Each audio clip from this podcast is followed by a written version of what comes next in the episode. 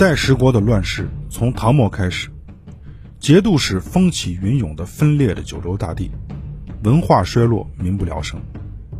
这一时期是中国的浩劫。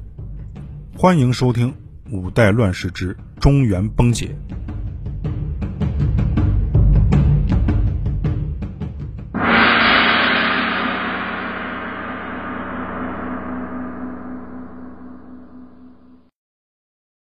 各位听友，大家好，我是陈志远。上一回我们讲了中原地区刘志远啊刚称帝以来的一些事儿，总体的情况不是特别好，但是呢，还是要比契丹人在的时候啊强一些。我们这一回再说一说湖南、湖北啊这个时候的事儿。楚王马希范死了。马希范呢是楚王马殷的第四个儿子，马殷去世以后啊，就把位置传给了马希生。马希生是马希范的哥哥，他们是一模一样大。因为马殷在去世之前呢，留下了遗命，让马希生兄传弟位，就是哥哥把位置传给弟弟。于是，在后唐明宗长兴三年（公元932年）的时候。马希生去世，马希范就继位了。这就是五代十国的第三位楚王。这时候啊，他已经四十二岁了。他继位以后啊，那玩的简直是不亦乐乎，铺张浪费、骄奢淫逸啊，到达了极致。在刘知远称帝以后，公元九四七年的五月三十号，这祸是终于死了。于是，按照他们家的传统啊。就把王位传给了他弟弟马希广。马希生是马殷的第二个儿子，马希范是第四个，马希广呢是第三十五个。马希范在临死之前，把学士拓跋常叫来了托孤。这也就奇怪了，这个拓跋常平时并不受宠，而且马希范呢还有点讨厌他，因为呢这个人说话比较直。经常上谏言说：“大王这个不对，那个不对。”所以啊，这事儿就没法解释。可能是马希范在临死的时候啊，回光返照了，突然灵光一现，分清楚善恶中间了。还有一种说法是，马希范临死之前就没有托孤。这个情况的默认继任者啊，就成了他兄弟里面年龄最大的马希鄂。在史书上啊就没有记载马希广的出生日期，所以两个人相差多少岁也不知道。像这种兄弟继承的，也有废长立幼之说。拓跋常呀就非常担心，害怕有人以此为借口，拥护年龄大一些的马希鄂，掀起夺位之争。然后拓跋常就劝马希广说：“把位置让给马希鄂算了。”可是有另外两个大臣啊，刘元涛和李鸿镐是坚决不同意，说这是先王的遗嘱，必须要遵守。所以呢，这个事情只好作罢。现在马希广向刘知远提出了要接任楚王，刘知远也没有异议，就同意了。这就相当于啊，中央政府已经承认你的身份了，所以马希广并不是很担心。这个马希广啊，还不是马殷最小的儿子。他还有个弟弟叫马希崇。马希崇这个人啊，性情是比较阴险狡诈的。他就给马希鄂秘密的写了一封信，搁那挑是非。信里面说啊，刘元涛违背了先王的遗令，把哥哥你给废了，拥护小的继位，这事儿大大的不好。马希鄂就越想越生气，他想还是暂时忍一忍吧，先到长沙去奔丧。等他来到长沙的时候啊，都已经到了八月二十四号。按规矩讲啊，他是不能直接进城的。等他走到了离长沙城不远的地方，刘元涛就禀报了马希广，派侍卫指挥官周廷悔啊，率舰队去迎接，让随行的武将全部都得脱下铠甲，才准他们进城。等他进城了以后啊，刘元涛还不准他和马希广见面。就害怕出点什么危险。周廷悔就跟马希广说：“让他先动手啊，除掉马希鄂。而这个马希广啊，和他这些兄弟都不太一样，宅心仁厚。他跟周廷悔说：“我怎么忍心杀了我哥哥呀？他想要夺权，想要分权，我宁愿把楚国一半给他。”这周廷悔听见说这话，那他自己也就不好再说啥了。在豺狼横行的时候啊，恐怕一只狮子都自身难保，更别说啊你还是一只羊。随后，马希广就给了马希鄂很多的赏赐。这个马希鄂啊，平安无事的回到了朗州，就是今天湖南的常德。而马希崇呢，在长沙自愿的干起了间谍，他把马希广的一举一动啊，全部都密报给了马希厄。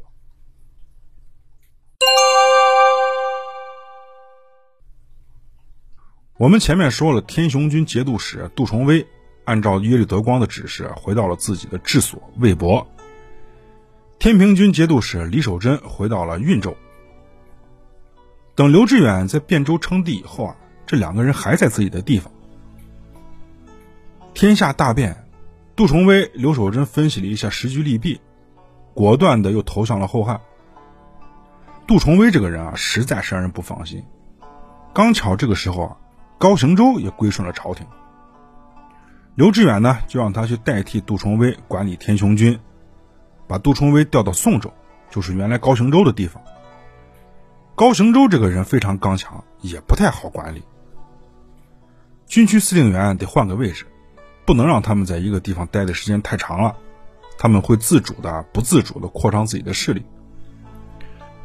把李守贞呢也调到了河中。把原来河中军的赵匡赞调到了陕西西安，当时叫晋昌局。这一番调动下来呢，别人都没有太大的意见，老老实实的上岗了。只有杜重威不愿意，这货啊又起了反心，想起来他的老主子辽国了，于是就派他的儿子杜洪随去向辽国求援，要一些兵马反抗。这时候呢，耶律德光已经走了。他就只能去找耶律麻达。此时，耶律麻达还在杭州，还没被赶走呢。在历史上啊，每一个复杂的时期都有很多并行事件发生，有些事件持续的时间比较短，有些持续的时间比较长，所以呢，开始结尾啊，它都有时间差，我们只能分开一个个的讲。这评书里面就会说“花开两朵，各表一枝”，咱们也经常说。历史小说呢，也经常会用。我们再回到什么什么时候？电影电视剧啊，也经常出现这种情况，镜头一闪就回到过去了。随后啊，耶律麻达就调动了赵元寿在幽州的两千兵马，让指挥使张练当主将，带领着前去支援魏博。等张练到了以后啊，杜重威觉得援军还不够，自己不够安全，所以呢，又舔这个大脸向耶律麻达要兵。然后耶律麻达又给了两千五百兵，让杨衮带着去增援了。杜重威啊，就是个坑货，啊他的专项技能就是要增援，坑了石重贵，又来坑耶律麻达。所以啊，我们说要远离垃圾人，不管是好人和坏人啊，跟着垃圾人都得倒霉。刘志远得知杜重威啊又叛变了，气的是哭笑不得呀。知道你杜重威爱叛变，你也不能变得这么快吧？啊，跟孙猴子一样，看我七十二变。然后就让高行周为招讨使，让慕容延超为副招讨使，领兵去讨伐这个欠打的杜重威。像这种人呢，不能给他一点点资源，稍微有一点实力啊，他都敢跟你对着干。高行周和慕容延超来到了邺城之下。慕容延超请命啊，马上要发起攻击。高行周不同意啊。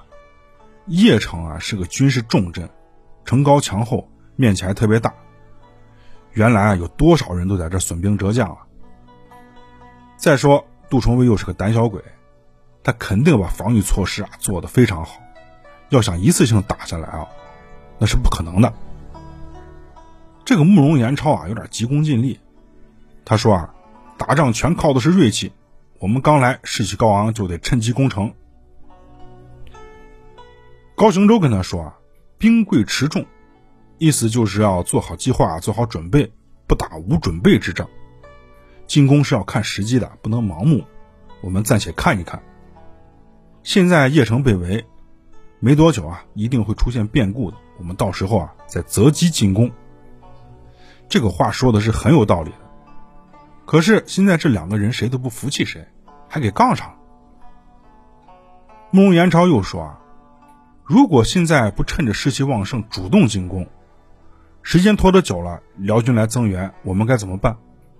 您还有什么计划吗？听着部下就这么怼他，高行周也很生气，就说：“你是主帅还是我是主帅？什么时候进，什么时候退，我说了算。你现在别说话了，请闭嘴。”慕容延超见他拿官威压人，也就没有客气，冷笑了一声，跟他说：“大丈夫，当为国忘家、为公忘私，怎么能顾及儿女亲家，耽误了大事？”说完就拂袖而去了，也不理高行周。这话是从何说起呢？原来高行周把女儿嫁给了杜重威的儿子，两个人确实是儿女亲家，所以呢，人家慕容延超也就没有说错啥。这事儿也不知道刘知远是知道不知道。如果是知道的话，他就不应该派高行周来攻打杜重威。慕容延超回去了以后啊，心里很不服气，就在军队里面跟其他的将官们说，高行周是因为有女儿在城里面。所以不发兵攻打，这一下军队里面就乱套了，说啥的都有，军心涣散。主副帅闹矛盾，军队就没法管了，不好指挥。高行周就把实际的情况向刘志远给汇报了。刘志远没办法，手底下也没有大将啊，这可是一场非常重要的战争，所以呢，只好亲自率军来攻打邺城。在刘志远发兵之前。把窦真固和李涛封为了宰相，然后才下诏御驾亲征。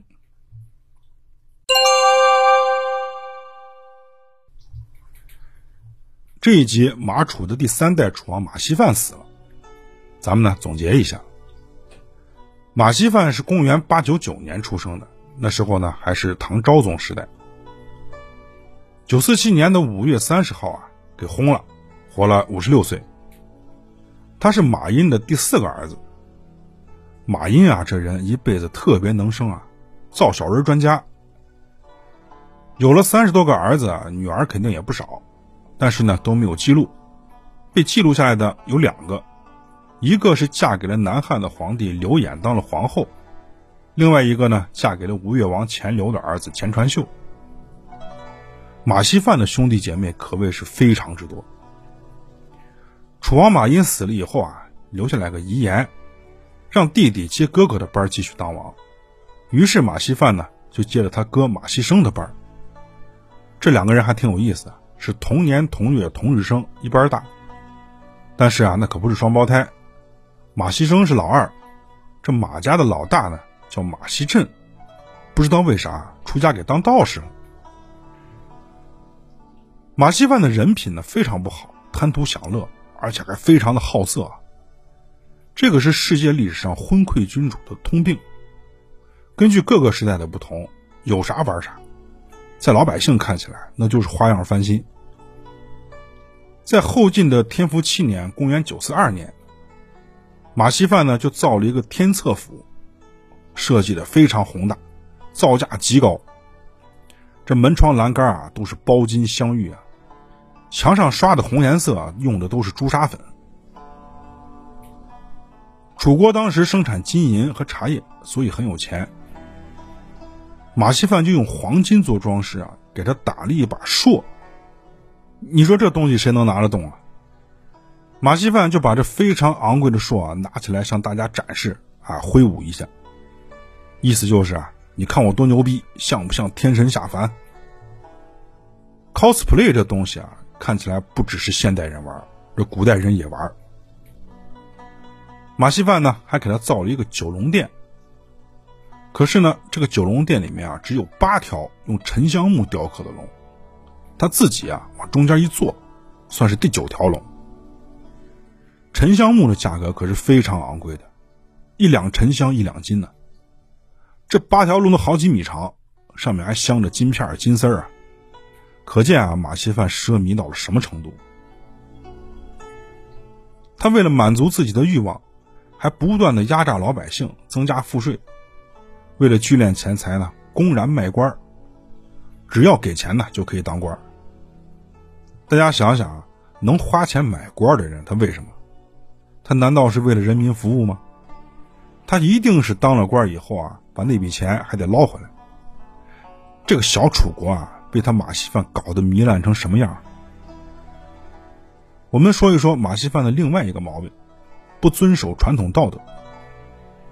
我们中国人有信仰啊，这个信仰包括帝王都要遵守的，就是孝悌。马戏范却不愿意遵守。他哥哥马锡生的生母啊姓袁，马锡生在位的时候，马锡范就非常不服气。他怪这个比他大了几个小时的哥哥，为啥不礼貌一下、客气一下、让位给他？等到他继位以后啊，就对袁太妃非常的不礼貌，把怨气呢都撒到人家他妈身上。